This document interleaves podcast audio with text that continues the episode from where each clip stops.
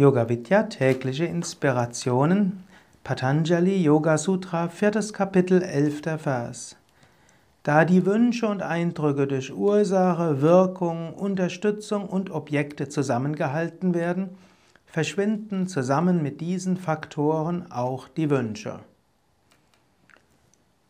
Hallo, herzlich willkommen zu den Yoga Vidya täglichen Inspirationen. Momentan Kommentare zum Yoga Sutra von Patanjali. Ich habe ja auch ein Buch zu diesem Thema geschrieben, die Yoga-Weisheit des Patanjali für Menschen von heute.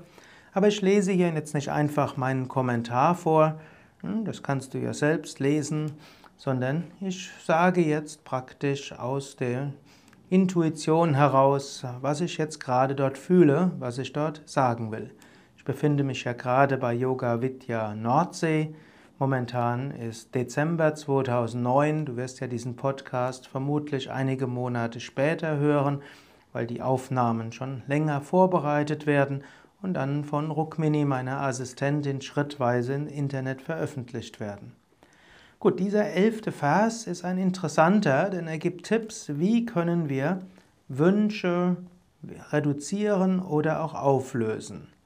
Er sagt, dass Wünsche zusammengehalten werden durch Ursache, durch Wirkung, durch Unterstützung und durch Objekte. Wenn man eine dieser Faktoren wegnimmt oder auch mehrere, dann können Wünsche überwunden werden. Natürlich könntest du dich erstmal fragen, warum will ich überhaupt Wünsche überwinden? Wünsche sind auch gut. Aber ich nehme ja an, wenn du jetzt diesen Podcast hörst, dann hast du dich schon damit beschäftigt und weißt, dass ein Grund für Unzufriedenheit letztlich Wünsche sind.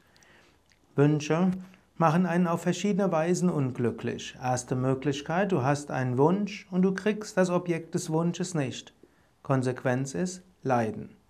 Zweite Möglichkeit, du hast einen Wunsch, der Wunsch wird erfüllt, aber du hast Angst davor, dass das Objekt des Wunsches wieder verschwindet.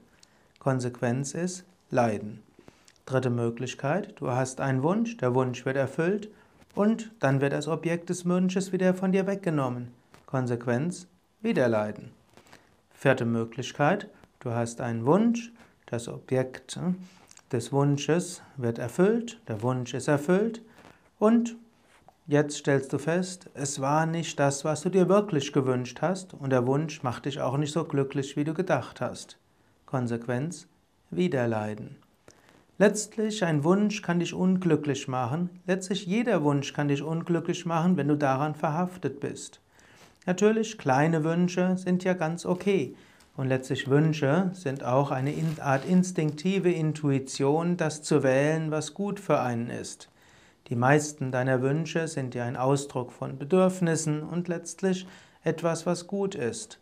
Nur ist es gut, sich von der Sklaverei der Wünsche zu lösen. Wenn du deine Wünsche ansiehst als Vorschläge deiner inneren instinktiven Intelligenz und dann kannst du schauen, willst du die Wünsche erfüllen oder nicht, dann hast du eine reife Einstellung dazu. Dann wiederum können Wünsche dich glücklich machen. Du hast einen Wunsch und du erkennst, ja, die Erfüllung des Wunsches ist ganz sinnvoll. Dann erfüllst du den Wunsch, bist glücklich, nimmst aber nicht an, dass der Wunsch dich dauerhaft glücklich macht, und du weißt auch, das Objekt des Wunsches kann wieder verschwinden. So kannst du das Objekt des Wunsches genießen und gleichzeitig auch ein gesundes Leben führen. Also Unterdrückung von Wünschen allein nutzt nichts, einfach nur ankämpfen gegen Wünsche ist auch nicht gut, aber zu lernen, Wünsche auch mal zu beherrschen, zu lernen, spielerisch mit Wünschen umzugehen, das ist etwas, was dich zu Kaivalya, zur Befreiung führt. Und zwar nicht nur im absoluten Sinne, sondern auch im Relativen. Mehr zu diesem Vers beim nächsten Mal. Alles Gute, Sukadev von www.yoga-vidya.de also yoga-vidya.de